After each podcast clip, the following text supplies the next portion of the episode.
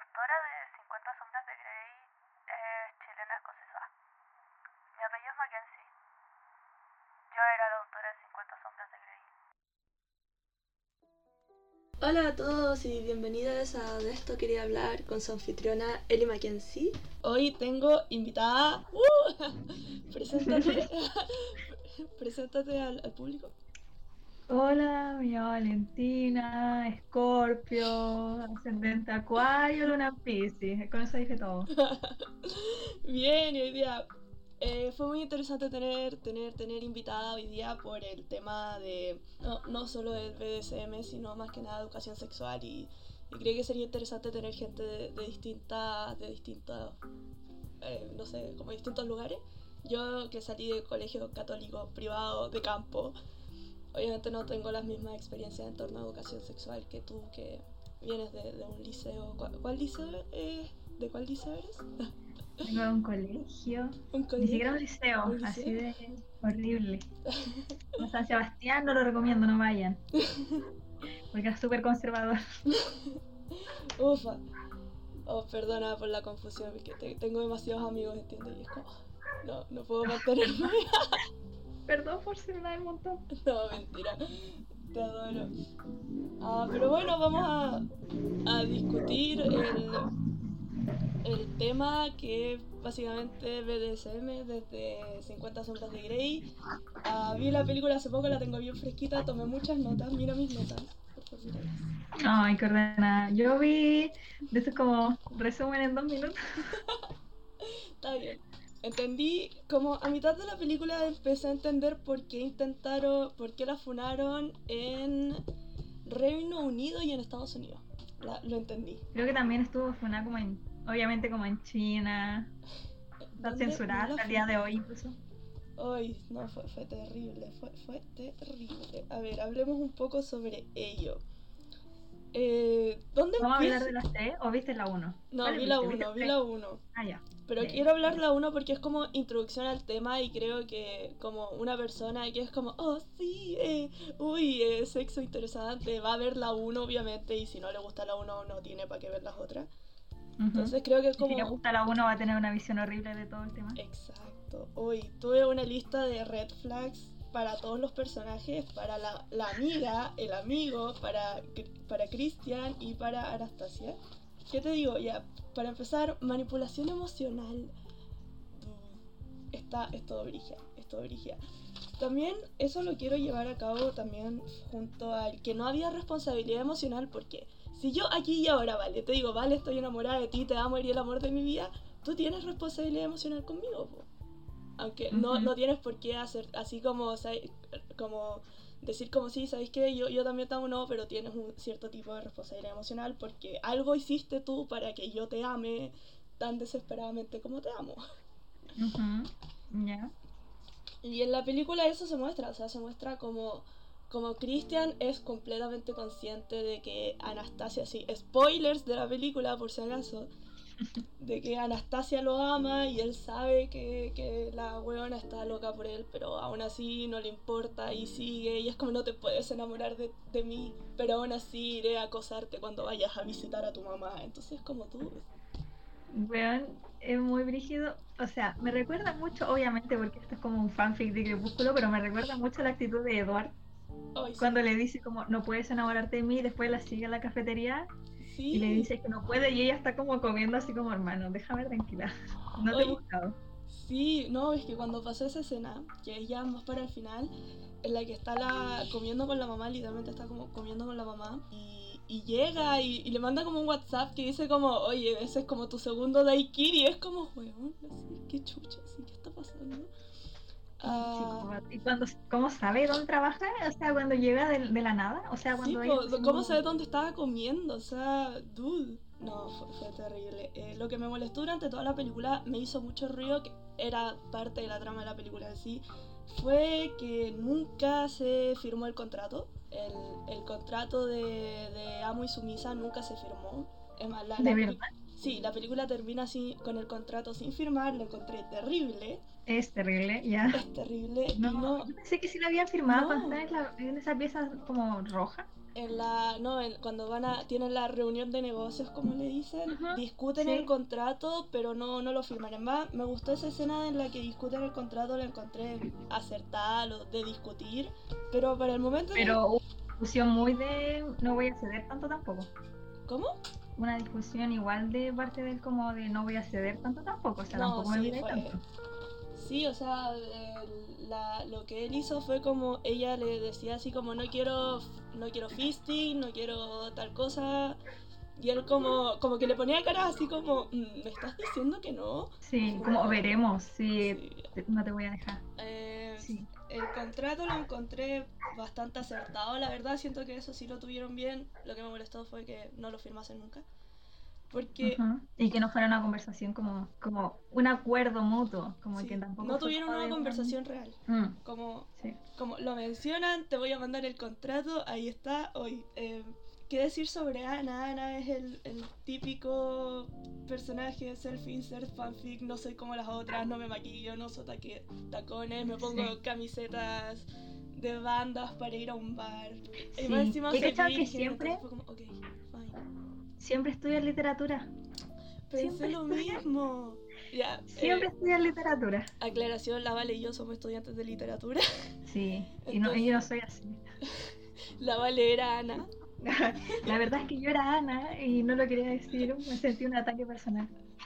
No, pero hoy cuando le mandan las primeras ediciones yo estaba como cringe, ok, Es, bye. es que sabéis que lo hacen como estudiantes de literatura muy como Al idealizado, muy Sí, cringe. Muy cringe. Es que le dice como, oye, es que le cons- me consiguió estas dos primeras ediciones y no sé qué. Y yo pienso como, aquí en nuestro grupo de amigas de literatura es como, wow, me compré este libro con esta portada tan bonita y en verdad como lo que nos importa es la portada, no es que sea primera edición Sí. o no. Sí, exacto. Y Sí. siento que es como estigma nomás de, ay, es que son lectores. Entonces, ay, le menciona como a tres autores y le dice como, yo creo que a ti la que te metió en la literatura fue Jane Austen. Y es como, Bueno, siempre es Jane Austen, siempre en todos. si es mujer, todos como- siempre es Jane Austen. Si es mujer, siempre es Jane Sí. Austen. Sí, me acuerdo de esta película, la super mala, la de Ana Todd, ¿cómo se llama? Ay, me suena, no, no me acuerdo. La, ay, la de... Ay, qué. Bueno, el punto es que siempre es Jane Austen. Y es como, ¿sabéis que hay muchas, hay la- muchas el del autoras fanfic mujeres? de Harry, el del fanfic de Harry. No, no me acuerdo. Estoy, estoy Ya bueno, ahí también, siempre lo, siempre lo mismo, siempre es como que si mencionan a una autora es Jane Austen y siempre hablan del mismo tópico de Jane Austen, como que de la imagen de la mujer, como que no pueden hablar de nada más. Sí. Hoy y pienso, y nosotras que hicimos ese, ese trabajo sobre, sobre literatura gótica, y pienso, bueno, hay tantos autores tan buenos. Sí. Y son como, y también Siempre son como autores mainstream, como ya decir Mary, Mary Shelley, y es como ya súper conocida, pero es muy buena autora. Sí, o la Bronte. O la ¿Por qué no mencionan por último a la Bronte? Hoy yo creo que te aceptaría más que me mencionen como el cuerpo de Edgar Allan Poe. Y es como ya, te lo acepto. Sí, pero siempre Jane Austen. Y siempre hablan de orgullo y prejuicio, como que no tuviera otra obra. Es verdad, hoy. No, y yo sé a ti te encanta orgullo y prejuicio y todo, pero es como no, Sí. ¿sabes qué? Estoy chata. Sí. Sí, sí, también me encanta. Y por lo mismo, como me gusta, es como que me carga. Siempre el mismo argumento, es que el mismo. En todas. Siempre. Sí. No, sí, oye, es que de verdad, si ven esta película terrible, yo creo que la mayoría de los que escuchan mi podcast, como estas cinco personas, yo creo que ya la vieron, pero no, este es terrible. ¿Qué más tengo aquí? ¿La había visto antes? No, no lo había visto antes, porque no, no quería exponerme a, a esto. Yo leí, ya, te voy a contar algo, antes de continuar con la película. Yo leí un, o sea, el libro, pero lo leí como con, no me acuerdo, como con Nick Jonas, en Wattpad, por ahí. Y era el libro, pero le cambiaban el nombre de Christian como al Nick No, Jonas. obvio. Y hay, una, hay unas partes tan, es que llegan a ser asquerosas, que yo no sé, que menos mal no las dejaba en la película porque llega a dar asco, ni siquiera como que tiene un sentido. No, yo recuerdo mi, mi primer acercamiento con el libro, sí, acercamiento lo dije. Eh, oh, y debería haber tenido los 15 años que tenía una amiga en el colegio que estaba obsesionada con 50 sombras de Grey, pero obsesionada. Oh, no. y Amiga, con sal todas ahí. las y con todas las no, sí, ya, ya, ya no hablamos, pero pero obsesionadísimo, weón. Y yo, yo estaba como, ¿pero qué tiene de interesante? Y tenía otras amigas que me decían como, no, yo, yo lo leí, pero no, no, no sé, no, no es tan bueno. Y yo como, ya, ok. Pero esta amiga como, bueno, obsesionada. Era como, como su trait era estar obsesionada con 50 sombras de Grey. No, mal, o sea, el mío era estar obsesionada con Bajo la misma estrella, como que dice de eso toda mi personalidad. Hoy sí. Pero 50 sombras, No, es como red flag, red flag. oh. sí. Quiero Sí. hablar de, de las escenas pseudosexuales, las escenas sexuales. Eh, primero, el ascensor. Eh, ok, fue un beso forzado, eh, fine, eh, ok. Lo que me molestó de esa escena fue que la restringió sin consentimiento. Hubo, hubo, restringi- hubo restricción. Porque le toma las manos y las pone sobre su cabeza y eso está mal. Porque un buen dominante sabe por regla que todo lo que tenga que ver con cosas que ya no son sexo vainilla se tiene que discutir primero y tiene que dar a entender cómo mantener la situación segura para el sumiso o sumisa. Entonces, si llegáis y, ay, y la besáis tan bruscamente y la restringe sin consentimiento, ella no sabe una salida de la restricción. Sea, ella no, no conoce aún las palabras de seguridad. Y eso a mí me dejó súper como, weón, así. ¿cu- ¿Cuándo va a pasar lo del Peor. contrato? Peor, ella es como, no sabe nada, porque es No, virgen. pues es virgen. Por eso, es como, peor aún, Peor aún. como que no sabe nada, nada, como que entró esto sin saber nada. Y es peor aún, o sea, es que ay, me iba a enojar. La ira. Sí, Sí. porque si fuera. Si ella fuera consciente de, de lo que está. O sea, si supiera, aunque sea un poquito, no sé.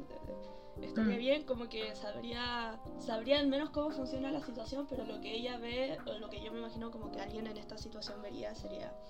Como, ¿cómo puedo salir yo de aquí? O sea, la mina estaba toda horny, pero eso no, no tiene por qué eliminar lo otro.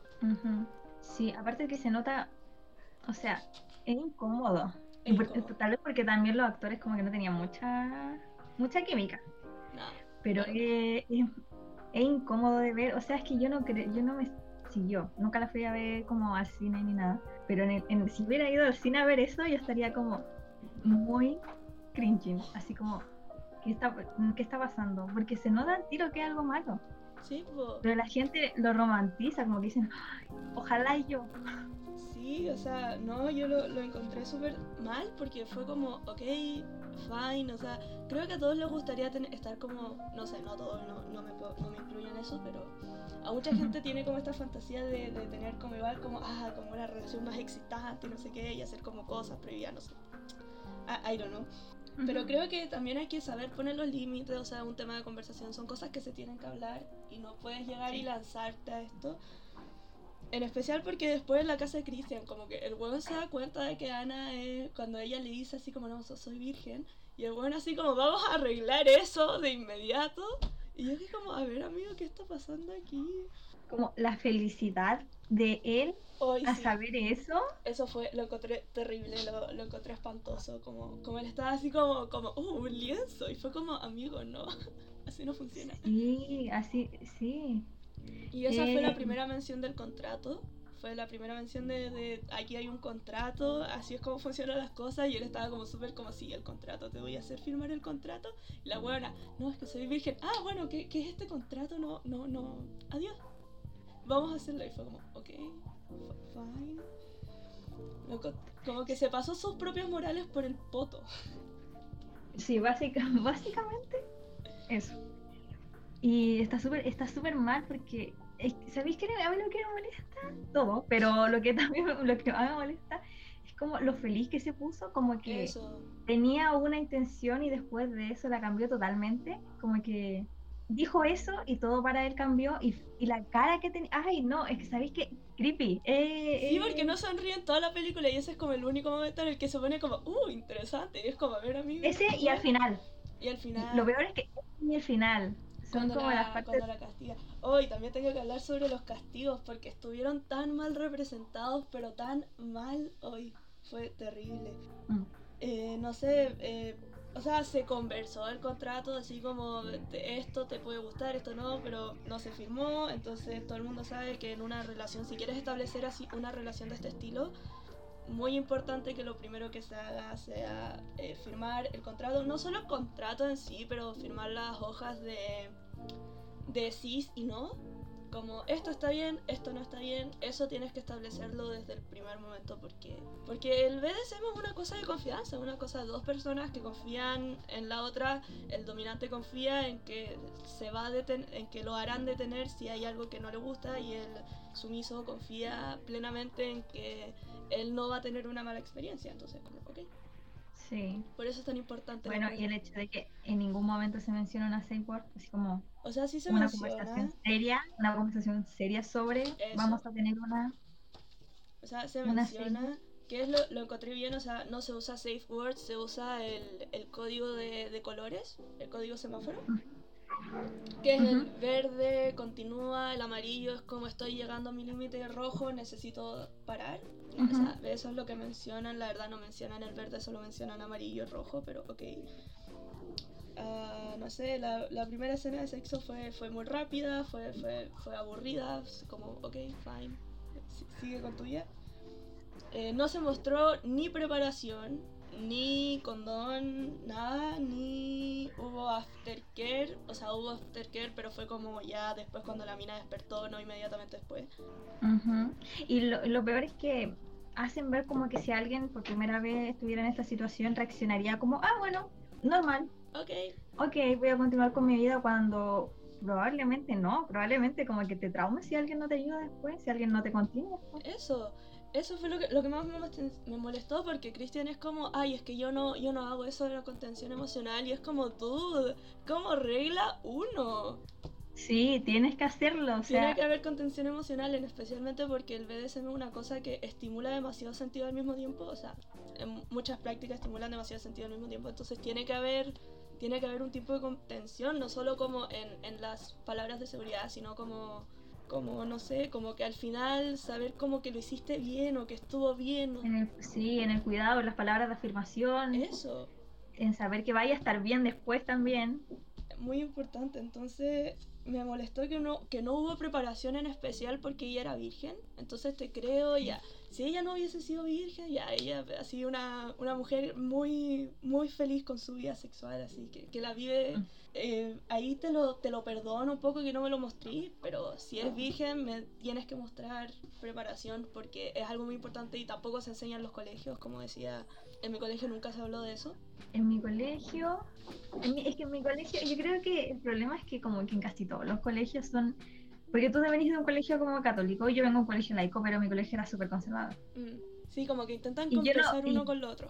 Y yo nunca he escuchado que alguna de mis amigas me haya dicho que en su colegio se haya enseñado bien. Eso. Nunca. Mi amiga nunca que escucha, de verdad, nunca. Es terrible. Mis amigas que sí tienen experiencia en el asunto, o sea, mi amiga que tiene experiencia en el asunto, eh, me dice que a veces ella se, se ha puesto emocionalmente muy mal y, y, hablo de situaciones muy vainillas y como que o siente culpa o siente como es esa cosa de sentir culpa, que lo encontré brígido. Muchas mujeres lloran después de hacerlo. Sí. Muchas mujeres y en cualquier tipo de relación. Sí, pues entonces sentí que ahora que estáis poniendo más encima en una situación de poder, eh, Mm. es muy importante ponerlo como, como enseñar eso. Y Es muy peligroso es no peligroso, enseñarlo. Es peligroso no enseñarlo.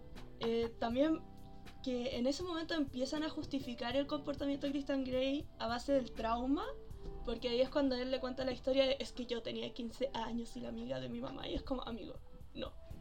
Así no funciona el mundo. Mm, Y es como Sí, ya, porque- sa- saber el trauma de alguien te ayuda a comprender a esta persona, pero en sí no te no justifica sus acciones. Yo nunca justifico las acciones de alguien en base al trauma, ujú.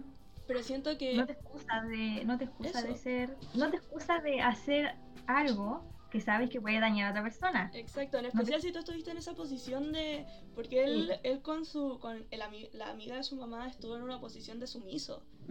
Entonces él, él debería entender qué se siente ser un sumiso, pero él como que solo se queda con lo bueno de ello, entonces como no, tien- tienes que explorar. Tal vez, tal vez estás tan traumado porque tal vez a ti no te hicieron aftercare o no te cuidaron como deberían. No he, no considerado eso, Cristian. Eso, fue como, ¿no es considerado, no sé, terapia? Bueno, sí.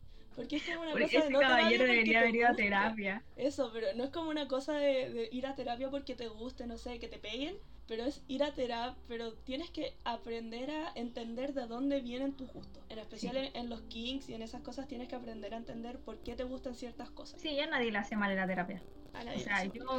Todo el mundo debería ir a terapia si tienen los recursos. A ver, eh, no sé, después pasa la escena de, de cuando se discute el contrato, es que no sé, lo, lo encontré terrible. Espérate, antes quiero hablar de la de después, de cómo cringe, solo, solo porque quiero decir que me da cringe. La escena del piano.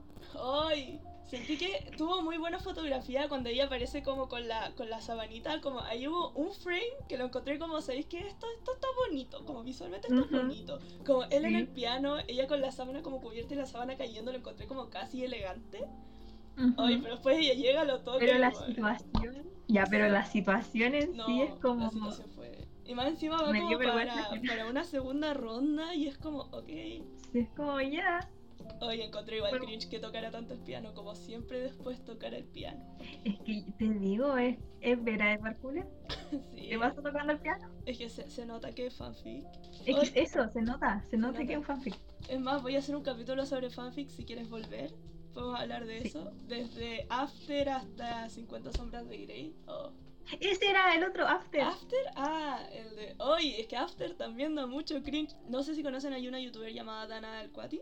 Alqueti, Alquati. Ah, sí. Eh, sí. La Dana, me encanta, que hizo una crítica sobre After y ella dijo, y lo encontré muy interesante cuando la vi, fue el que si cambias la música de fondo a música de suspenso, con cualquier escena que tenga Mm. Hardy, el one da miedo y, y, y Sí, lo parece como, como- sí. Sí, la verdad es que sí. Oye, Bueno, yo creo que si cambiáis como escenas de esto también va a dar miedo. sí, como no, música de totalmente, esto. como cuando lo mira, cuando- como cuando aparece de la nada en el restaurante. Oye, es que verdad esa escena me dejó el pico. Sí. Oye, cuando, la, cuando Ana se, se cura en el bar y, y, Gre- y llama a Christian Grey, lo llama a curar y es como ya, está bien, está de acá, está, lo tienes en la mente porque después de que él le regala los libros y lo llama Ujú. para decirle como voy a devolver los libros que me enviaste porque no los quiero, no, no, I don't know. Y él así como, ¿dónde estás Ana? Eh, eh, ir a buscarte, no bebas, ten cuidado y es como amigos y take it easy. Está bien que te preocupes, Sí. pero siento que fue mucha, fue como muy brígido. Espérate, no me acuerdo. ¿Le dice dónde está? O sea, no, no le dice, le dice como ¿Y estoy en llega? un bar. I don't know. I, I don't know, solo sé que llega. Ok. Y en ese momento, bueno, estaba como súper enojado, así como, como me traicionaste. Es como, bueno, tuvieron como media cita y tú le dijiste como no puedo estar contigo. sí. ¿De dónde te sentís traicionado, amigo? Ay, eso también me dio mucha ra- rabia, o sea. Ah, sí, eh, después cuando Ana recién se muda a, a Seattle, era en Seattle, sí. Eh, bueno, cuando recién se muda al departamento nuevo, eh, hay, Ujú. hay otra escena sexual que me molestó porque tuvo, tuvo eh, juego de calor, que es como frío caliente, porque juega con Ujú. un hielo. Eh, tuvo una nalgada, tuvo una venda y tuvo restricción y el contrato aún no se había discutido. Y lo encontré brigio, así como, uno, no puedes restringir a alguien de esa forma.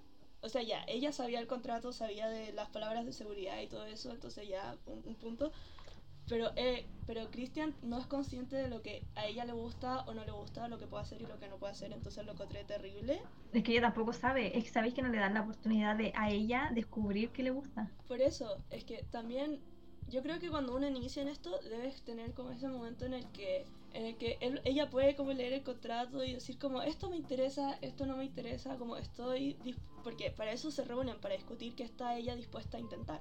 Ujú. Entonces sentí que si no se había discutido previamente está súper mal que tenga una venta, una restricción y más encima un juego de un juego sensorial que es el juego de calor o frío.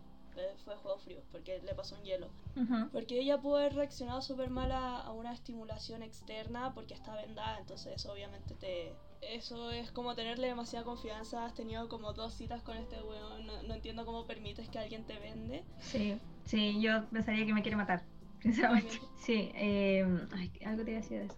Bueno, es que, ¿sabéis que finalmente yo creo que hace que eso sea peligro? O sea, imagínate toda la peligroso. gente que romantizó, Mm, eso está pensando, Y que toda la pensó- gente que lo romantizó. sí, y muchas niñas que lo romantizaron. Y, Y mucha gente adulta también que como que no sabe de dónde vienen estas cosas y piensan que eso está como bien, siendo que es otra persona que tiene mucho control sobre ti en esa situación, es que estás entregando mucho como... Estás entregando demasiado como... Porque tú te pones a disposición de la otra persona, que está completamente bien si, si sabes lo que estás Sí. haciendo, pero, pero Y amiga, confía sea- en la otra persona. Obvio. y sabes que no te va a hacer nada. Es que eso, ese es el tema que quiero decir, es toda una cosa de confianza plenamente, o sea, está bien si querís tener a un dominante que sea un desconocido, o sea, que conociste por estos motivos, Ujú. pero tienes que tener confianza en esa persona, tienes que saber que lo que él sabe lo que hace, ella sabe lo que hace y no te va a defraudar en este ámbito, no va a dejar que tú tengas un episodio de una crisis. Pu- Puedes llegar a tener crisis de pánico, en especial si estás si estás restringida de manos o estás vendada, porque tu cerebro va a asumir como que estás en peligro, aunque estés en una situación no peligrosa en sí. Ujú.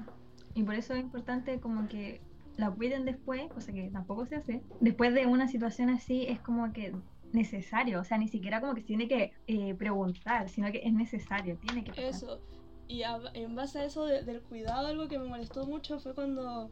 Ay, cuando le regala el auto. A mí me dio mucha raya que siempre le regalara weas. Como ya, sabéis que está muy bien que tu lenguaje del amor sea, sea el de regalos, pero hay un límite. Espérate, es que yo quiero, ay, que no me acuerdo si esto pasa en la segunda o en la primera, lo de la editorial. No, eso es de, de la segunda, eso no pasó en la primera. Ah, ya, ¿te cuento o te Ya, esperáis cuéntame, para. No, cuéntame. Que la buena se pone a trabajar en una editorial, ¿ya? Y es como Obviamente. asistente del jefe. Oye, Obviamente se pone a trabajar en una editorial y obviamente Eso, el asistente jefe. obviamente se pone a trabajar. Hoy quería hablar de eso. Otro estereotipo en literatura. ¿Sabéis que yo no voy a dedicar a trabajar en una editorial? ¿Sabéis que no, no estoy nadie? Sí. Yo les dije, ella es Ana. Eh, Yo soy Ana y por eso me siento atacada en este momento. No, ya, pero el loco le compra la editorial, weón. No. Compra la editorial porque le tiene celos como al jefe. De eso me acuerdo. Qué atroz. Ya, lo que. Bueno. Entonces, ahora que me está hablando los regalos, me acuerdo de eso. Uy, qué atroz. No, ve, es que es un, es un controlador, es manipulación emocional por donde lo mirís, como todas sus relaciones manipulación emocional. Eh, bueno, quería mencionar que cuando le regala el auto y Ana se enoja y le dice como, bueno, no me podéis seguir dando regalos así como, como por favor, para. A mí me hacen sentir incómoda y como que le, le rueda los ojos como que, es como, ah, qué atroz. Y el weón se enoja y es como, ¿me levantaste la mirada? Así como, ¿hiciste eso? Y procede a darle Mm. Un quiero castigo. mencionar. Ya, sí, dale. Eso quiero mencionar. Que, lo- que él lo lleva afuera. Lo lleva como en todas las situaciones de la vida y Eso. está mal. Eso está muy Si mal. más encima no se conversó antes, que. Es que eso fue después de que se... No, es que eso fue después de que se conversó el contrato. Esto ya es después del contrato, pero, pero no se firmó el contrato y está, como dice la Vale, está mal llevar esto a situaciones externas. O sea, hay escenas, o sea, hay o sea, momentos. que contrato o no está mal llevarlo Está como mal. situaciones externas. Está mal. Y es como, ¿sabéis qué? Y, y cuando se inicia una escena es porque tú estás como poniéndote mentalmente en la situación de ya, ahora voy a estar en una escena, voy a estar en este, en este ambiente, pero si no estás en una escena, estas se siguen reglas, otro tipo de reglas. O sea, no puedes esperar Sí. que te dom- dominar todo el tiempo y no puedes esperar que te dominen todo el tiempo. Entonces, me molestó mucho que procede y le da un castigo, que son nalgadas, la, la nalguea, y después del castigo no hay recompensa, que es algo muy Sí. importante. Que es la Sí. recompensa después del castigo, que quería hablar de eso, que, que es como ya sean, como, se mencio- como mencionamos, palabras de afirmación, palabras de, ay, lo hiciste muy bien, tiene que haber una recompensa. Siempre, a menos que, a menos que esté establecido ya en tu, en tu contrato con tu pareja, como que está bien que te, que te castiguen en ciertas situaciones sin recompensa, pero siempre tiene que haber una recompensa por un, por tomar un castigo bien. Ujú. Es como, Sí. es como muy básico, es que de verdad son cosas que yo siento que son muy básicas y, y esta película no las cumple. Yo siento que la señora que lo escribió no sabía nada. Se nota. Sí, son cosas muy básicas que. Eh, ¿Sabes? No sé, ve- eh, estamos hablando de, de recompensa. Y es como, siento que en, en sí nunca se recompensó correctamente como... Porque es distinto cuando le, le pega, o sea, cuando hay como castigo físico, que no es un castigo en sí, sino que es algo ya aparte del- de la escena y todo. Pero es distinto cuando hay un castigo, castigo, cuando hay un golpe por un castigo, porque en esa situación se está dando un mensaje distinto. No es como el golpe por placer, es el golpe por a- para que la persona entienda, ¿cachai? Como no, no podía hacer esto dentro de esta situación. Y por eso se, y por eso se establecen las recompensas, que es como, ¿sabéis que ya aprendiste? Está bien, lo hiciste muy bien, así que ahora te toca placer. Ujú. Y ahí como Sí. que la deja botada nomás, como ni siquiera se queda. Como que la, la nalguea le dice así como, como no me volváis a hacer esta weá. Y se empieza a ir y Ana está así como, como toda horny, así como, oh, oh my god. Y le dice así como, pero no te vas a quedar. Y Christian como, no, te, tengo una reunión, tengo algo que hacer. Y se va y eso está súper mal. Sí, es que sabes que como, mm, obviamente está súper mal todo el comportamiento de él, obviamente. No, sí. Pero no es como el comportamiento de Ana en sí que está mal, sino que como, obviamente como la escribieron, Mm, que estas cosas como que, que están mal, ella reaccione bien. eso. Como que a todas las situaciones, al menos la última, menos la, como la parte final del Sí, cuando lo confronta. Sí, para ella todo lo que está haciendo como que, bueno, no podéis pensar. Como Eso, como que tiene, como que tiene reacciones mezcladas en la situación, así como por un lado me gusta, pero por el otro, como que algo, esa, esa vocecita en tu cabeza le está diciendo como esto está mal, no, no debería estar gustando esto, y, y Ana es como no, pero, pero me gusta, ¿cachai? Sí, y lo peor es que lo, lo que me molesta es que como que salga como ilesa del tema, como que no... Eso, no siento que en ninguno, en ninguno de los libros, o sea, no, no he leído los libros, pero estoy segura de que en ninguno de los libros se exploró correctamente lo que es como que, que salga mal una escena. Anyway, em, no, fue terrible que haya castigo, en especial al final, que es la única vez que ella reacciona mal al, al castigo, castigo de verdad, cuando, cuando le dice como quieres castigarme y quieres herirme, y Christian la castiga, la, la azota, y es como el la reacción de él en ese momento es como que se siente tan bien de que al fin le dice eso. Yo sé, yo eso, eso me dio como la impresión de que él estaba Sí. como al fin y es como, bueno, Sí, no, cálmate. Sí, y más encima siento que, que toda esa escena lo hizo para su placer, que, que está, está bien. O sea, de alguna forma es como ya, ok, que quieras tu propio placer, pero todo el mundo, pero el sub siempre está por sobre tu placer. Ujú, Es muy sí. importante eso, es que de verdad cosas básicas, de que si tú vas a dominar a alguien, el sumiso siempre tiene que estar por encima de tu propio placer porque tú lo podías estar pasando chancho, pero si él tiene un lapsus, tiene un ataque de pánico, tú tenés que parar, ya, ya no lo podéis pasar chancho. Sí, es que básicamente esa es la persona que está recibiendo todo. po. Por eso. Y es como, eso. y, y tú nunca vas a tener un castigo por portarte mal, tú no vas a tener un castigo, ¿cachai? Como Christian Sí, se po. portó súper mal durante muchas escenas, pero a él nunca lo, a él no lo iban a castigar. Nadie le iba, nadie lo iba a azotar por portarse mal o por romper reglas. Entonces no, no tiene sentido que en sí él, o sea, es una situación de poder que está muy desequilibrada y está mal hecha. Porque el poder que tiene el sub sobre el, el dominante es el, es el parar, es el poder parar la situación. Y es como puede que... ¿Mm? ¿Qué? Dale. dale. No, era una cosa de que puede tener ma- más, fuerza física sobre ti o cosa o algo así, pero la gracia de ser un dominante es que tú tienes la, la capacidad de detenerte. No es como, no puedes justificarlo como en un instinto primario de, ay, es que no puede parar, no. Si quieres ser dominante tienes que saber parar. Sí. Y tienes que saber cómo controlarte, saber saber cosas básicas y estar bien consciente de lo que estás haciendo Eso. y tener la mente como fría para algunas situaciones, o sea, no podéis llegar y hacer cosas, no podéis llegar y em, como imponer lo que tú quieres sobre la otra persona. Exacto. Y eso es exactamente lo que hace Cristian en toda la película, o sea, él impone lo que él quiere y lo que él quiere está bien. Eso, y a Ana siempre te lo muestran como, no sé, siento, la película siempre intenta dar este mensaje de, ay, Ana, culeada, que juega con los sentimientos de Christian, de sí y no, y es como, no, bueno, Christian la cosa. Como, Sí, sí, totalmente, Cristian, Cristian la cosa y ella, es que fue como, imagínate tú, o sea, una persona, cualquiera, yo, eh, virgen, que de repente te veían estar envuelta en esta situación y no tenía idea de nada.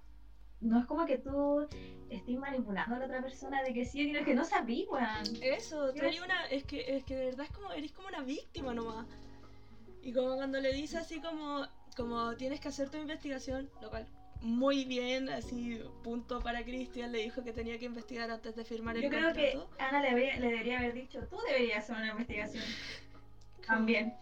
No solo yo. Sí, no, y las escenas que te muestran son como, como, como Ana, la investigación de Ana fue como ella metiéndose a, a Google Imágenes y poniendo como sumiso.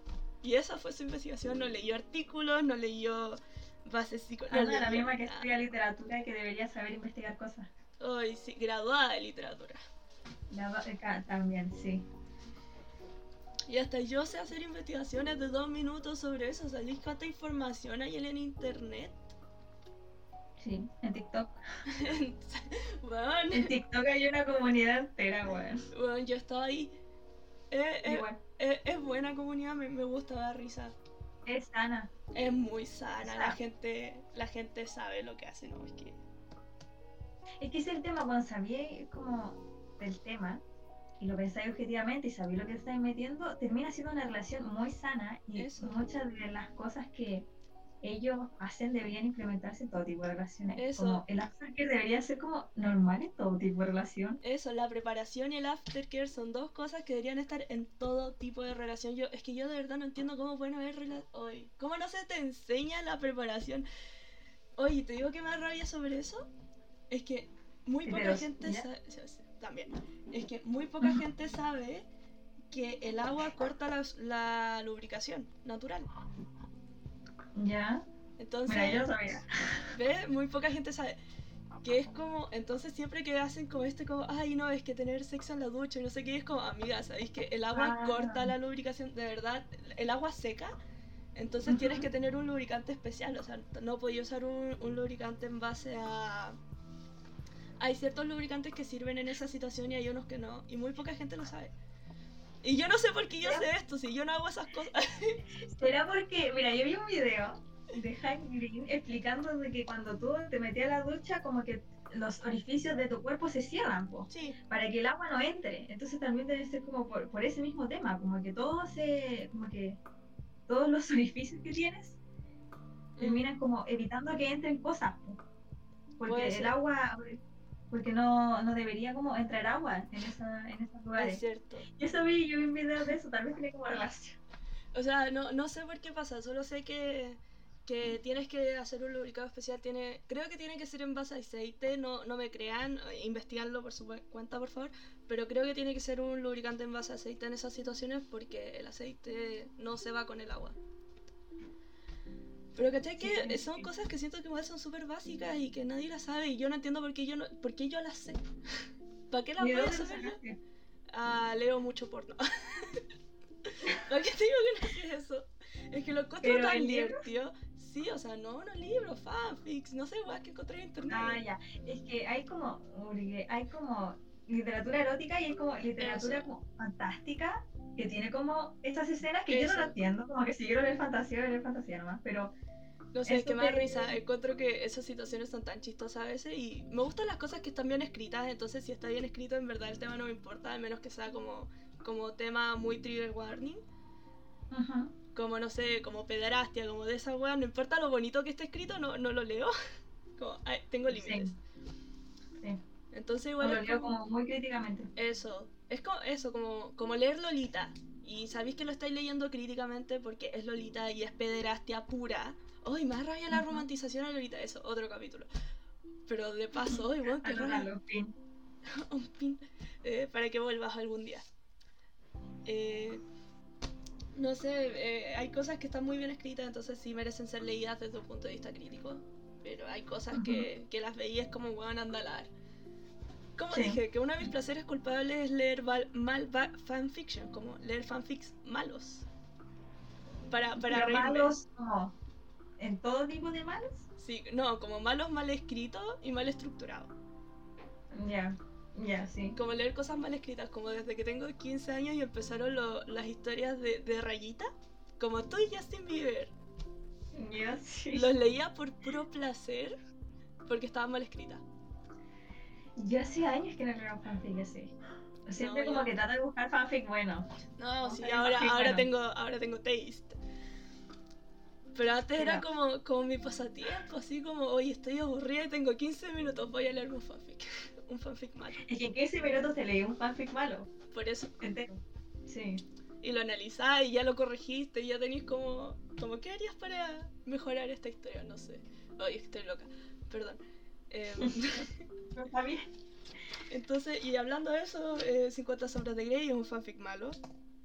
¿Cuántos años Sí. tendrá la autora cuando escribió 50 sombras de Grey? Me gustaría hablar con esa autora y saber qué estaba pensando. Porque, porque tú veis Crepúsculo y pensáis como, hmm, esto podría, podría ser bueno si le agrego sexo, ¿por qué? Eso, ¿En qué mundo? eso, y ni siquiera es como que, no sé, ni siquiera es como que sea un self-insert en el que eres tú y Edward, sino que son los dos personajes. Entonces es como, dude, why? Es que son iguales. Son iguales. Edward y Christian son exact, son iguales, son... Y Bella y Ana también. O sea, Ana tiene como más expresividad que de lo que tuvo Bella en su momento. Sí. Siento que Ana es menos estúpida, o sea, es estúpida, pero es estúpida porque es nueva, entonces no comprende los límites, pero Bella era estúpida porque era estúpida. Ya sí. Sí, sí, es verdad. sí. Porque Pero creo que hay una, hay una diferencia muy grande en, la que, en lo que es el peligro en cuanto a vampiros o cosas sobrenaturales, en el peligro dentro de, de algo sexual. Como son dos tipos de peligros muy distintos y siento que un peligro. Visible es mucho más, como te hace más ruido. Entonces igual de alguna forma puedo entender cómo Bella, o sea, cómo Ana terminó metida en esto. Sí, o sea, yo nunca voy a decir como que es culpa de Ana. No. O sea, siento de- que lo único que debió haber hecho fue hacer una buena investigación. Y hacer. Oye, es que. Y Ana le dice así como: Es todo esto porque yo no he firmado el contrato. Y Cristian es como: El contrato ya quedó olvidado hace mucho. Y ella, como que pánico, ¿cachai? Así es es como: Entonces no vamos a seguir las reglas. Entonces, es como ya. Al menos comprendes un poco sobre eso. Porque ella piensa como todo lo que yo le dije: No, ahora se va a quedar en la caca porque no firmamos el contrato. Entonces, ahora solo, ¿qué va a hacer? Y él así como, no, no, tranquila, vamos a respetar las reglas. Y yo como, mentiras. Puras mentiras. No me acuerdo esa escena. Es como, es más al final, es cuando, antes del castigo. Es la escena antes del castigo. Ah, ya. Es que la última escena a mí como que me traumó. Como que dije, ¿qué esto? Dije, ¿qué? Yo la vi, fue como, weón, ¿cómo podía estar tan, no sé, tan feliz por castigar a alguien? Es que, I don't know. Y siento que ya está Sí. bien. No, no hago king shaming. No, si sabéis que O si sea, tenía está, encuentro que está bien, pero si la otra persona lo está pasando bien. Es el siento tema. que estaría bien si no fuera Cristian y Ana. Como si lo pones con otras personas que los dos saben, llevan una relación de 5 años, ahí lo encontraría perfecto. Así como esa escena para mí sería como taste. Ujú. Pero lo veo con esta persona que no sabe nada y que ni siquiera la han ido introduciendo poco a poco, sino que fueron directamente con cosas súper brigias. Porque eso, ¿Hablarán? no creo. Hablarán Según yo, no. Según yo no. Yo tampoco. Según yo tampoco. Según yo, como que todas sus conversaciones fueron como Ana intentando meterse en la vida privada de Christian y Christian diciéndole como es que no debes enamorarte de mí. Y esas eran sus conversaciones. Sí, como que no. Cristian no debe saber nada. Y Ana es como. Como su superhéroe favorito. Como así, nada. como, ¿cuál es tu color favorito, Christian? El negro, Sí. como mi alma. Y es como, ok, fine. No sé. Como que no, no- nunca en ningún momento tienen como una. Como que entablan una conversación para tener una relación. Eso. Y también, ¿qué otra cosa? Sentí. También cuando, cuando están discutiendo el contrato, esto, esto pasó, me acuerdo que lo anoté, fue que ella le estaba diciendo como no a todo, así, no a todo, pero le estaba diciendo como, como ya dije, como no al fisting, no al fisting vaginal, no, no a, lo- a los piercings vaginales, todas esas cosas. Y Christian como que estaba así con su cara de, bueno, me estáis, me estáis cortando todo lo bueno. Ujú. Y él le dice como, deja que te dé que te dé un dulce. Le dice como, let me give you a sweet. Eh, una vez a la semana vamos a tener como citas reales como pareja. Y yo quedé como, ok, esto, y esto también viene con lo del, con la de la responsabilidad emocional, porque si Christian sabe que eso es lo que Ana de alguna forma quiere como una relación más normal, y tú quieres establecer como que eso, esto solo sería sexo y no hay sentimientos de por medio, siento que lo, no sé, lo- los regalos que das en ese sentido, como lo- los sweets, las recompensas que le estás dando a tu, a tu sumiso, no pueden ser como algo en un contexto tan romántico, que es ir a una cita. Como fingir que son una pareja de verdad, como fingir que son pololo. Sí. Yo no sé si te he leído un manga. Eh, No, no un manga, es un manga, es un que se llama BL Alex. No. Siempre lo subo en, en- Ya, bueno. La cosa es que el, el mango es horrible, una relación tóxica horrible, pero hay una pareja como aparte del mango Ok. que mm, es, o sea, hay una parte, ya más al final, no voy a dar spoiler, pero una parte más al final que, eh, que se pone media tóxica y como que las reglas no están claras porque obviamente ellos tienen ese tipo de relación, pero eh, es súper sana, o sea, como que él al principio le dice como esto, porque es más trabajo, porque ellos como que tienen como un, un live show y todo el tema, le Ya. dicen esto es trabajo y el, el otro el- le dice como yo no quiero nada serio, no quiero ninguna relación entre nosotros, es trabajo. Entonces como que solo trabajo, ni siquiera como que hacer que se, se iba y ya no se veían hasta de nuevo a tener trabajo. Obvio. Que es lo que debería ser, ya cuando ya uno tiene como sentimientos, se habla el tema, lo discuten y él le dice como, ¿sabes qué? No quiero. No, no Así quiero como ya no puedo sentimientos por ti". hacerme esto, ya no me puedo, ya no puedo seguir en esta situación porque me estoy haciendo daño emocional. y porque es injusto para ti, es injusto para mí, entonces lo conversamos y cuando terminan de conversarlo le dice así como, no, a mí no me gusta, así ya, y después tienen, siguen trabajando. Obviamente sí, a él le gustaba, no voy a meterme en tema de la cama, pero así debería haber sido. No, no vamos a meternos ahí en la historia, pero lo, lo que importa, lo que compete es que es que se último lo conversó. conversaron. sí. Eso. Y aquí nunca, oye, es que de verdad. Y siento que Cristian siempre supo si no podías ser tan pavo para no darte cuenta que la mina te amaba. O sea, como, bueno, estaba frente a tus ojos, de verdad. Sí. Y él como que lo decide ignorar, como así como, ah, ¿te, te, te gusta? Ok, sigamos con nuestras vidas. Y es como no lo puedes ignorar. Sigamos con nuestras vidas y hagamos como que somos una pareja, pero no te voy a pescar. Eso, y es que a mí me dio mucha rabia, porque es que de verdad siento que está bien como dar, no sé, como, como en un fanfic que leí, que también era la primera vez de sumiso y todo esto, y estaba tan bien escrito como, bueno, esa weá era como 10 de 10, de verdad está tan bien escrito, no diré de que era fanfic porque qué cringe, pero Dime, por no, favor. algún día te digo, eh, no ahora en mi podcast. Eh, Ya. pero bueno, de verdad la weá estaba muy bien escrita y como que. y Como, y dejaban todo tan claro al inicio, o sea, lo primero que le y el weón estaba así como desesperado, así como yo quiero meterme en este mundo. Y él le dice como no, no, no, primero tenemos que hablarlo, tenemos que hablar de las reglas y aún no vamos a empezar a jugar, vamos a jugar tal día, tal hora, así que tú tenés tiempo para pensarlo bien.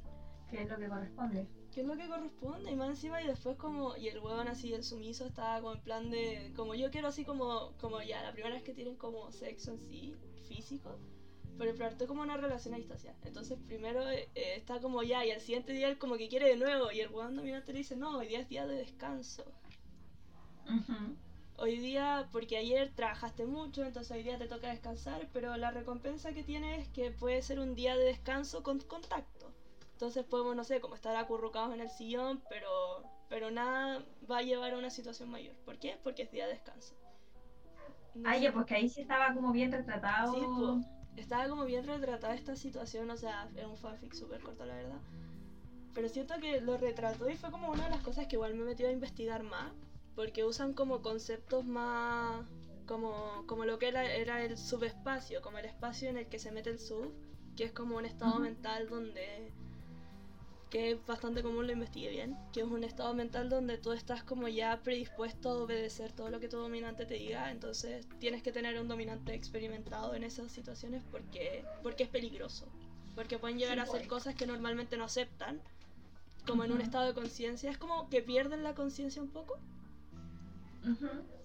Y eso es como eh, lo que también me carga como de la película y el libro, como que no dejan que ella, o sea, en alguna, en alguna escena, no, tal vez sí, pero no dejan que ella como que realmente, como que se, como que piense, ay, ¿cómo, cómo es la palabra? No sé, como que no la dejan meditarlo. Siento Sí, como que no se meta como en, digamos, como en un personaje, como en un estado mental, Eso. seguro para ella como que lo ataca de sorpresa. Eso, eso es lo que decía, como que no, como dije, que esto no va poco a poco, sino que eh, como que de la nada, de la nada es como ya nada, de la nada la besa y el beso lleva otra cosa, y es como, ¿sabéis que entiendo cuando a veces un beso lleva algo más, como ti- tiene sentido para mí? Eh, y entiendo como a veces como, no sé, un beso lleva a sexo, no, I, I don't know, I, I'm not horny, pero... pero aquí no solo lleva como a tener sexo, lleva directamente como a te voy a, te voy a restringir, te voy a... Te voy a tapar los ojos, te voy a golpear. Entonces, como no, tienes que hacerlo poco a poco. No podí llegar y. y tirarla Sí, aquí. Tenés que enseñarle, po. Eso. También. Y en especial porque a. Christian también te lo muestran como un weón que se la sabe toda. Sí. Como un experto Sí. en el tema, así como con su habitación roja. Hoy sentí cringe al verla. Fue como, ok, Ay, sí. cálmate. Y como que se hace tan misterioso como Sí. con el tema, es como, ay, te voy a mostrar. Y yo, ok. Ya, entonces mu- muéstrale, pero bien. Hagamos las cosas como se debe. Sí. Espérate. algo- te iba a decir sobre el tema, espérate. Me estoy tratando de acordar. Ay, bueno, se me fue. ¿Sabes qué? Dije, voy a, voy a dejarlo aquí en mi mente para después decirlo. Anyway, um, no sé, todo, todo muy... Y es más, y lo puse como... Lo puse la, le puse como cinco red flags al Christian Grey. Ya me acordé. porque Ya me acordé, ya me acordé. Estaba intentando hacer tiempo. Ya. Yo, yo los videos de que vi sobre el tema, eh, cuando como que obviamente la gente se conoce en este tipo de humanidades, como que Eso. obviamente cuando un cuando una persona es como negligente, como que hace las cosas mal y daña a otra persona y tiene todos los comportamientos que tiene Cristian, eh, se le como que se le cancela de la comunidad, como que o le Eso. enseñas o lo, o lo ignoras, como que lo echas, porque no debería ser así. Sí, pues Entonces que como... a Cristian como que siendo el buen que sabe más de todo el tema, eh, no tiene sentido. Obvio, ¿no? Si a Christian lo hubiesen echado de la comunidad, si le, lo hubiesen cancelado en TikTok, así como... Yo creo que ya está cancelado. Está canceladísimo, ¿no? Si esta película le ha hecho demasiado daño a la comunidad del BDSM, le ha hecho mucho daño. Sí. Y, y no sé, siento que. Es que quería hablar de esto, que es una película que se llama como El juego de. El juego de George, creo que se llama, que está basada en un libro de, de- de Stephen King. Que es una. No, el juego de Gerald, ahí está. El juego de Gerald, que es una está en Netflix, que está basada en, un libro de Stephen King, que tiene que ver con BDSM, pero es como del lado de es- Stephen King, es de terror la wea. Que se trata sobre una pareja, así ya cuarentones, no sé, treintañeros, que deciden como intentar con el BDSM, entonces Gerald ata a su esposa a la cama y ocurre a veces motivo y, y no la desató nunca, o sea, como que, como no, no la he visto, pero según la trama, Ujú. como lo que leí, la, la quería ver, eh, como que, no sé, y ella quedó atada, entonces habla sobre el miedo psicológico del estar restringido cuando se supone que es una situación de confianza y siento que, siento que esto es como, como los, como que Christian debería ver esta película para comprender el daño psicológico que le puede hacer a Ana por atarla sin hablarlo. Ujú. Cristian debería haber ido a psicólogo. Hoy sí, debería haber ido psicólogo a la chip. No sé. Sí. Y también le hace ver mal a la gente con traumas. Nosotros tenemos traumas, pero no nos comportamos como Cristian. Es que sí, sí, la cagó. O sea, yo tendré un montón de traumas, pero no, no voy a como eh, justificarlo. Eh, no voy a justificar mis comportamientos por... O sea, algunos sí, que están fuera de mi control, pero como tener una... Por ejemplo, si Cristian hubiera tenido una crisis de pánico, obviamente... Eso lo, lo, lo justifico con el trauma, así como te- tuviste una crisis, como... Como no sé, ve- una historia de, de, hace- de cuando podíamos salir, que te acordás cuando, que, cuando te invité a mi cumpleaños en el bar y yo te dije como que tú eras la única que tenía permiso de faltar a mi cumpleaños como sorpresivamente? Y es porque yo Ah, sí. entiendo como tú, tú, yo entiendo tu mentalidad y to- todo eso. O sea, sí, sí. Sí, que de sí, repente como en el mismo día me puedo sentir muy mal y horrible y no puedo Y eso, salir. y eso es una justificación, o sea, estoy justificando tu comportamiento en base al trauma porque te conozco y sé que, que las situaciones sociales son a veces complicadas. Pero por ejemplo, si un amigo X me decía así como, no, no puedo ir, el mismo día yo me iba a enojar. Me, me pasó así, contando, me pasó. Sí, Pero me pasó. obvio que me pasó. Porque fui. Porque La Vale si vez fue ven, el trauma no te detiene. La Vale fue a mi cumpleaños. Sí, igual fue. No, pero entiendo que en esas situaciones, obvio, el trauma justifica, pero en esto, hablando de una cosa ya sexual donde incluyes a otras personas y les podía hacer daño físico a otra persona o daño emocional, ahí no podéis justificarlo con trauma. Sí. Y es lo mismo que Y- en, en, en, ay, Y que, perdón, y en que Ana After. En Ah. After, que también el weón justifica sus, sus, como, todos sus problemas de ira con el trauma. Y es Mm. como, ya, ¿sabéis que Sí, tiene sentido, pero... Pero ahí también Pero se aplica el tropo de... Se aplica el tropo de la mujer como el psicólogo personal. Justo iba a decir eso, que, Ah. que- justo, justo iba a decir eso. La neurona. Que se comporte así como, es que lo puedo reparar, es que yo lo voy a arreglar, es que yo voy a cambiarlo. Es como, amiga, no tenéis que ser psicóloga, no eres su mamá. Eso, sí, estudiaste literatura, no psicología. Pero bueno, creo que, que ya discutimos todo, o sea, di ejemplos de, de buenos medios, no sé, no, no pude encontrar películas que representaran correctamente el BDSM. Yo, yo tampoco, porque más encima ese manga que leí, porque he leído varios manguas que tratan de esto. Ok, ya. Yo no soy tanto de leer fanfic sobre esto, pero sí manga. Y, ninguno que he visto lo trata como bien, bien. Como que en ese que te mencioné, en una parte al final, como que Es que siento se que, pone muy tóxico y está súper mal. siento que pierden el contacto con la realidad muy fácilmente. Sí. Es que igual tenéis que como que mover la trama, pero ¿por qué tenéis que mover la trama en ese sentido? No, yo sí, También. siempre hay que mover la trauma, la trama, pero el trauma. Eh, el trauma. Pero no sé, siento que pierdes muy fácilmente el, no sé, el toque con la realidad, como el contacto y, y el darte cuenta que son personas. Como, siento que cuando escribieron esto no veían personas con sentimientos, sino que veían dos cosas de carne que follan. Y ya. Es que yo creo que lo usaron como excusa para escribir un libro como, como erótico, pero es que se le salió de las manos. Yo creo que eso Sí. fue. Como que todo comenzó como una, como una broma. Mm, me gustaría pensar que fue así. que todo el mundo- Podríamos hablar del impacto de la película, si quería otro tema. No, dale. Yo encuentro que todo el mundo. Es que en ese tiempo todo el mundo veía la película. Mi mamá tiene todos los libros, bueno. No, mi mamá fue al estreno. no, no, mi mamá igual, y yo nunca me sentaba a conversar, porque igual para mí va a ser incómodo decirle, No, como, "Oye, obvio. la película. Así no le voy a llegar a mi mamá y decirle, oye, ¿sabéis que acabo de ver 50 sombras de Grey y estos son mis puntos? Hablemos. Sí, como, ¿qué sentiste con esto? Ah, sentiste que estaba bien. Bueno, estás mal.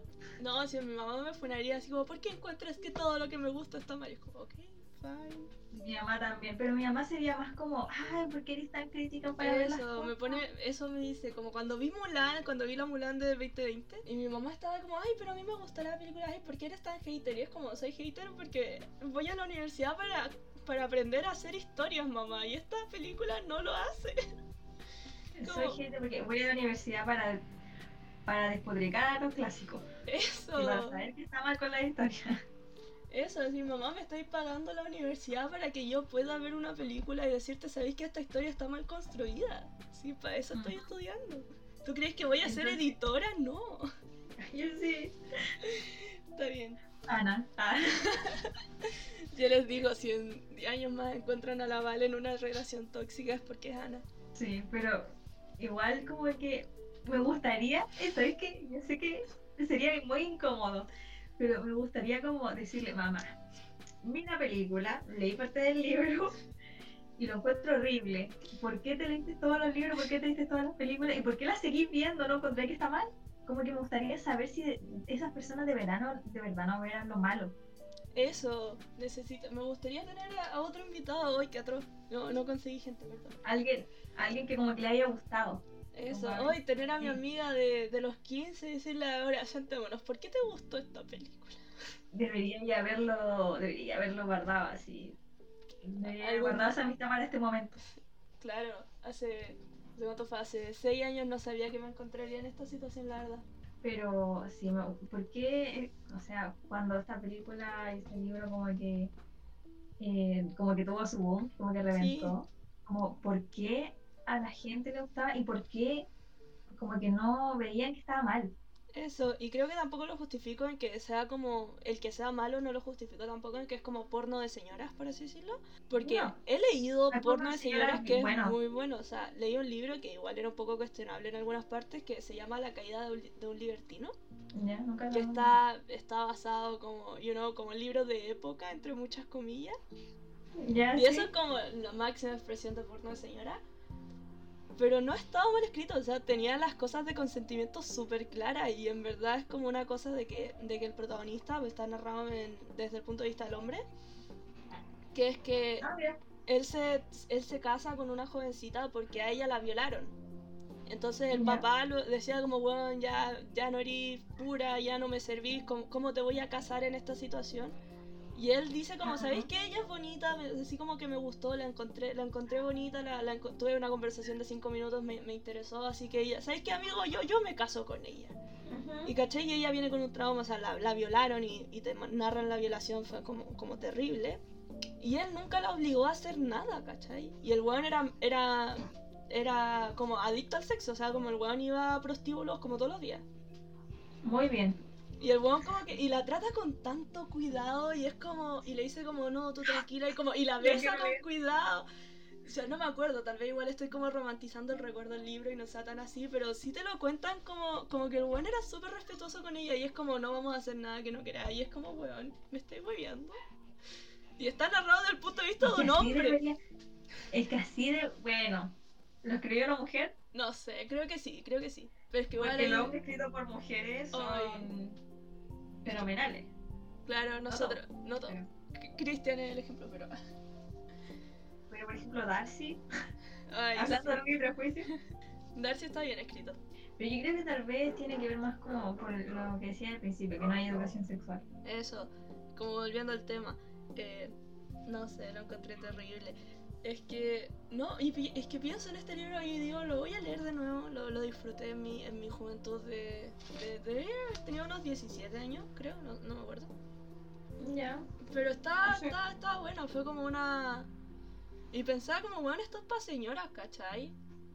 Y está bien escrito. Sí. Y es lo único, y es lo mismo que digo, como hay, como cuando hablé de la película del feminismo, que estaba hablando de la película de Moxie, eh, que es para adolescentes, una película adolescente, y dije como, no puedes justificar que una película sea mala porque es para adolescentes. No.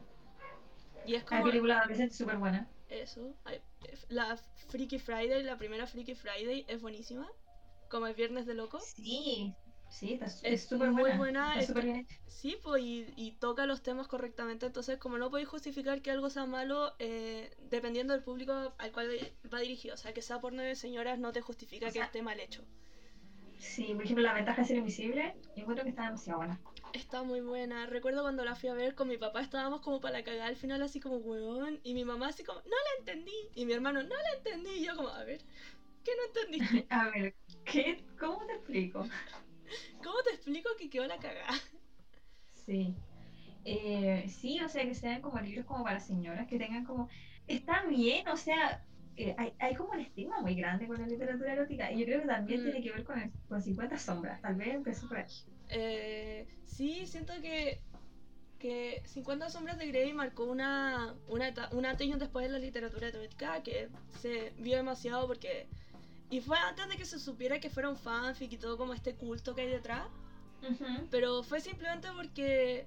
Porque sí, es como esas cosas que uno no entiende por qué, pero son un boom. Y, y son.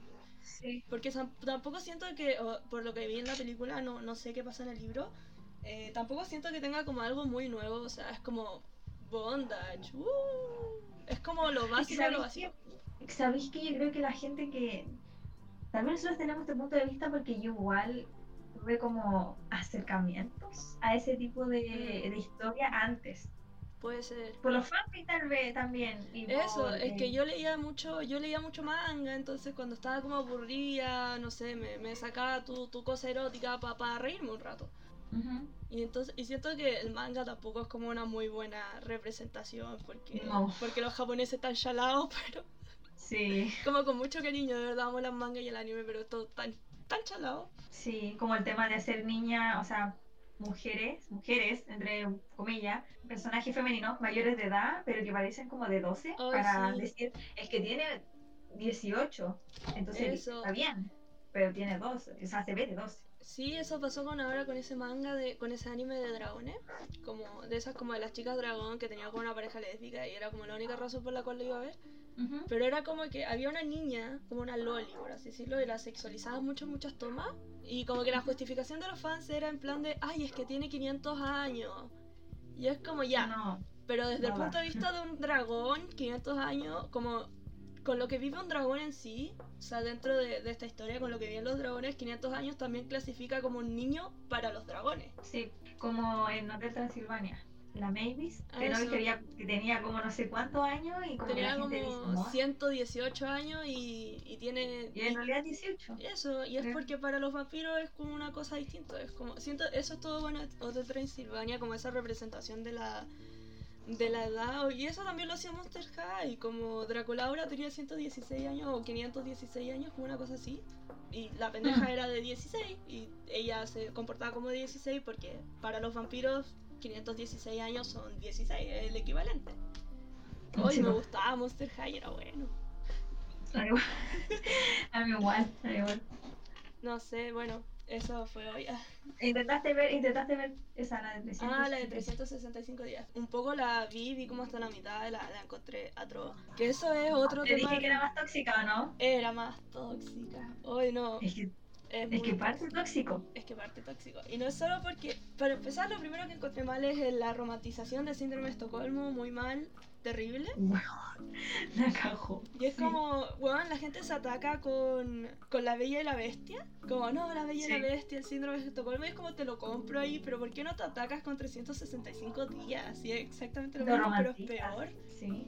Oye, es que no. Lo peor ahí fue el consentimiento, es todo por, por el suelo, por las bolas, se pasaron el consentimiento por donde quisieron. Porque le dice como que no la va a tocar, pero ya la raptó. Sí, Like- o, o ni siquiera por Oh. eso, es como. Es como, ¿cómo confías en alguien que te raptó? Como, empezamos Sí. por ahí. Pero es como la cosa de, de no te voy a tocar, no pondré un dedo sobre ti hasta que, hasta que te enamores de mí. Dos escenas más tarde y ya la está violando. Sí, es que es peor. Yo, de verdad, yo cuando me dijiste, como conocí otra película y dije, es que esa, esa es peor. Es que Y lo peor es que tuvo también como... también tuvo un boom, ¿Boom? también mucha gente la le, y mucha gente le gustó y estaban como, ay no, sí, que es como lo que pasó con After, que después están como, ay quiero, no me acuerdo el nombre protagonista, pero es como, ay Harry. quiero, un-". no, al de, al de 365 días. Pero, Ah. anyway, que están como, ay quiero un novio de, de tal forma, entonces, entonces como tú, tú, tú no. Me acuerdo, me acuerdo que cuando salió, y yo la vi por eso, yo me acuerdo que la vi por eso, que salió y había muchos posts en Instagram como de la escena como del- de, la ducha, no sé. Mm, hablando de la ducha. Hablando, mira, más encima. Y la vi y dije, ¿qué es esto, weón? Como, what? Heteros. No sé cómo describirlo. Y siento que hay una cosa que igual te lleva al cine, que es el morbo, como el decir como ya, pero qué tan mala puede ser y la vaya a ver por los loles, como el Sí. cine, pero eso igual da como el mensaje equivocado, o sea, los invito a no consumir mal, a no pagar por malos medios, Sí, Porque si no- te estoy apoyando la weá. Que es lo peor. eso, o sea, yo vi 50 sombras de Grey, terrible ilegal, pero Bien. fue como, bueno, no les voy a dar plata, no, no merecen mi dinero por todo el daño que le han hecho a una muy buena comunidad. Y quiero, quiero explicar algo así como desde la sexualidad, que ahí, ahí estoy yo, Jai, que es que investigué y sabías que hay mucha gente asexual que está metida en el BDSM, me, me sorprendió. Y era como, a ver, sí, y era como, ¿qué haces en este mundo pecaminoso? Y fue básicamente porque, porque también esto lo hacen en Fabio, bueno, te lo voy a mandar. Anyway, que es que está, está el, el BDSM no sexual. No tiene por qué ser algo meramente sexual, también está la dominación platónica.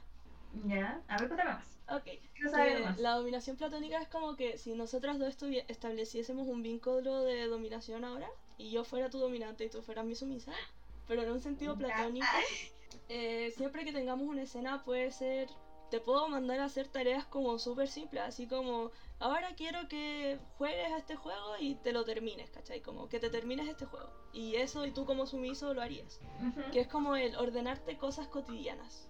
Por el simple hecho de, de tener un dominante, no, no tiene por qué ser algo... Y es como el placer de...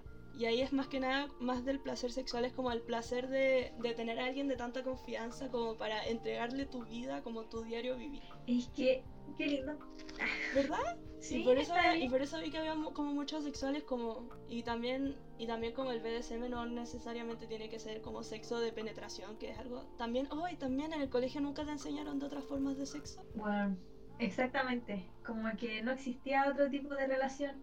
No existía. Si no es penetración, no es sexo. Y es como, ok, Sí. fine, te creo. Sí, sí, es brígido, es brígido como te enseñan que es que muy falocéntrico todo. Eso. Yo recuerdo que tenía una profesora que en un momento no me lo dijo a mí, lo dijo en el, en el al curso al lado. Les dijo que para ella el sexo oral era violencia. What? Ay, ay, me acordé de algo que me dijo una profesora una vez, weón. Cuenta. Me dijo que, que me acordé, qué terrible. Me dijo, nos dijo como en una clase como educación sexual eh, que masturbarse acortaba la vida. Y que, Ok. weón, y que hacía que, y que hacía que tuviera temblores permanentes en las manos.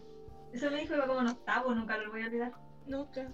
Yo tampoco lo voy a olvidar y ni siquiera me lo dijo a mí. Oye, es que mi colegio era brígido, imagínate, colegio católico, pero siento que era igual muy progresivo. Porque tenía, en mi generación había como un alumno abiertamente homosexual. Ujú. Entonces, oye, este, este sujeto estaba detonado igual era. No eras tú. No, no era yo. Ojalá hubiera sido yo. No, yo, yo era en las sombras. Anyway, teníamos un compañero que era, que era abiertamente homosexual. Entonces en mi colegio así como que, como no, sí, todo el apoyo, así como vamos a, nadie te va a hacer bullying, nadie te va a hacer nada. Y yo siento que en ese sentido, se, 10 de 10 mi colegio se portó súper bien.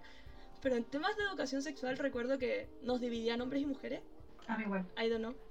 La clásica, y cuando hablábamos hombres y mujeres, cuando estábamos solo las mujeres y hablábamos como de homosexualidad, siempre hablábamos de los hombres homosexuales y nunca lo entendí. Nunca hablamos de lesbianas. Yo creo que, yo creo que primero porque a veces se sentían incómodas. No sabía si alguna de ellas terminó siendo lesbiana. Teníamos una Oye, teoría, es que no hablo con ella, no he hablado con ella desde la graduación, así, creo que ni siquiera ahí, eh, que muchas sospechábamos que era lesbiana, o sea, según nosotras era como esta, esta niña de ser lesbiana, porque sí se acercaba, tenía un approach hacia las mujeres que era más incómodo. Como siento que se acercaba a mí o, o a otras amigas como un hombre funado se acerca. Ya. Era como, co- te daba la misma energía, no de, no de hombre funado, pero sí de hombre con intenciones. Ujú. Entonces todas pensábamos como, como que se hablaba de lesbiana y era como no, estamos seguras que ella era. Ujú. Ay, no sé si será o algo así, pero siento que igual eso influyó un poco en el que solo se hablase de hombres, entonces... Y creo que hablaban de hombres más que nada como para hablar del sexo anal, pero sin Mm, llevarlo a una situación de que una mujer también puede... Sí. No sé. sí. Yo, en mi colegio, eh, no, no se hablaba de ninguna, así, ni de hombres ni de mujeres. Incluso me acuerdo que se hablaba como un poco más de mujeres, como de sexo, como de, de mujeres, eh, más que, mucho más que de hombres. Y yo me acuerdo que una vez mencioné, porque los biel y los manguas son entre hombres, Obvio, y todas quedaron así como, bueno, qué raro. Como que eso. qué raro que lo mires, qué raro que lo normalices y yo como, weón, ¿de qué raro? Claro, es que yo tenía una amiga con la que hablábamos de eso. Y siento que va como pendeja que uno es como, ay, los gays. Y es como, y uno crece y es como, oh no, yo era de los gays. yo era los Sí. gays. yo, yo era gay. Y no sé, Pero yo lo, lo que sí puedo, puedo pensar es que muchas mujeres como que prefieren ver eso porque se sienten más cómodas porque no está la objetivización de la mujer. eso también vi un estudio muy interesante sobre eso, que hablaba sobre, sobre ella lo, lo- hacía el estudio desde el punto de vista de que ella era bisexual.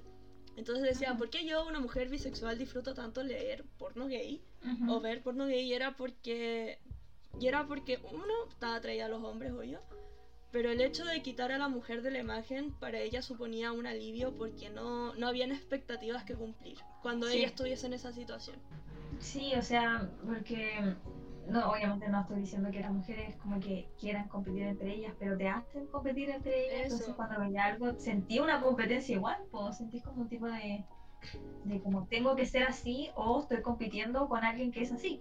sí po. y ahora llevándolo un poco más a la- de vuelta a la película yo veía a Ana y pensaba como como te dije que o sea me respondiste la historia que dije como como se me hace muy raro que sea como para señoras como para un público femenino y haya mucha teta y poco pene Sí, puede ser por eso y puede ser por el tema. Yo no sé si sabía que Tom Hiddleston, por ejemplo, cuando hizo La Cumbre Escarlata, no sabía, pero eh, él habló con el director y dijo que en muchas películas tenía que hablar con los directores para poner más desnudos de hombre porque siente y sabe que hay muchos desnudos de mujeres en películas y que es solo por, solo por la industria, solo por lo... Eso. Como porque, porque sí, así. Como, y te los tiran a la cara, o sea, siento que no tenía malas tomas, o Porque es sea, más normal, o sea, como que Eso. dicen que, ah, no, que es más normal mostrar el cuerpo de una mujer que, que de un hombre. eso. Y, y debo decir que sentí curiosidad de saber cómo era el pene de Christian, pero bueno, Aunque nunca No te lo muestran. no sé, no, no me mostraron nada. Me mostraron puras tetas. Bueno, siento que lo único que la- mostraron tampoco te lo mostraron como a ella, a, a Ana tampoco te la mostraron desnuda, desnuda, o sea, te la mostraron, solo te enfocaban a los pechos y siento como te dije, que eso igual iba más que nada como para la mirada del hombre, como, Sí. porque es una película que mucha gente, pues la estrenaron para San Valentín más encima, entonces mucha Sí, gente que fue en pareja, sí, mucha gente que fue en pareja así como con su pololo, entonces siento que eso igual fue más como para que el pololo tenga algo que mirar, obvio, el hombre no se va a fijar en la trama, ¿verdad? No sé, es la misoginia de la Sí, pues, industria. Sí, en realidad es pura misoginia que haya sido así. Pues yo no lo encuentro como. Eh, obviamente yo sé que tú no lo encontrabas así, pero yo no lo encuentro progresista ni, Nada. ni algo así como. sino que pura misoginia. Eso, yo creo que me hubiesen mostrado. No sé, me gustaron las tomas de los potitos. Sus potitos estaban bien hechos. Eh, bueno, eso es todo. Muchas gracias por, por acompañarme, ¿vale? Espero tenerte aquí eventualmente, como ya dije. Spoilers de otros capítulos que tenemos en mente. Ah, Un agrado tener compañía. Yo encantada. Yo encantada. Nos vemos la próxima semana. Como siempre, síganme en mis redes sociales, Twitter Instagram. Los dos como Factum Mal está escrito en la, en la, en la, en la, en la descripción del podcast. Ah, fue un capítulo un poco largo, pero it is what it is, mejorando la calidad de cada capítulo. No, les prometo que, que volveré a sacar capítulos más cortitos de media hora. Y eso, besitos, tengan buena semana, disfruten su vida y cuídense. Chao.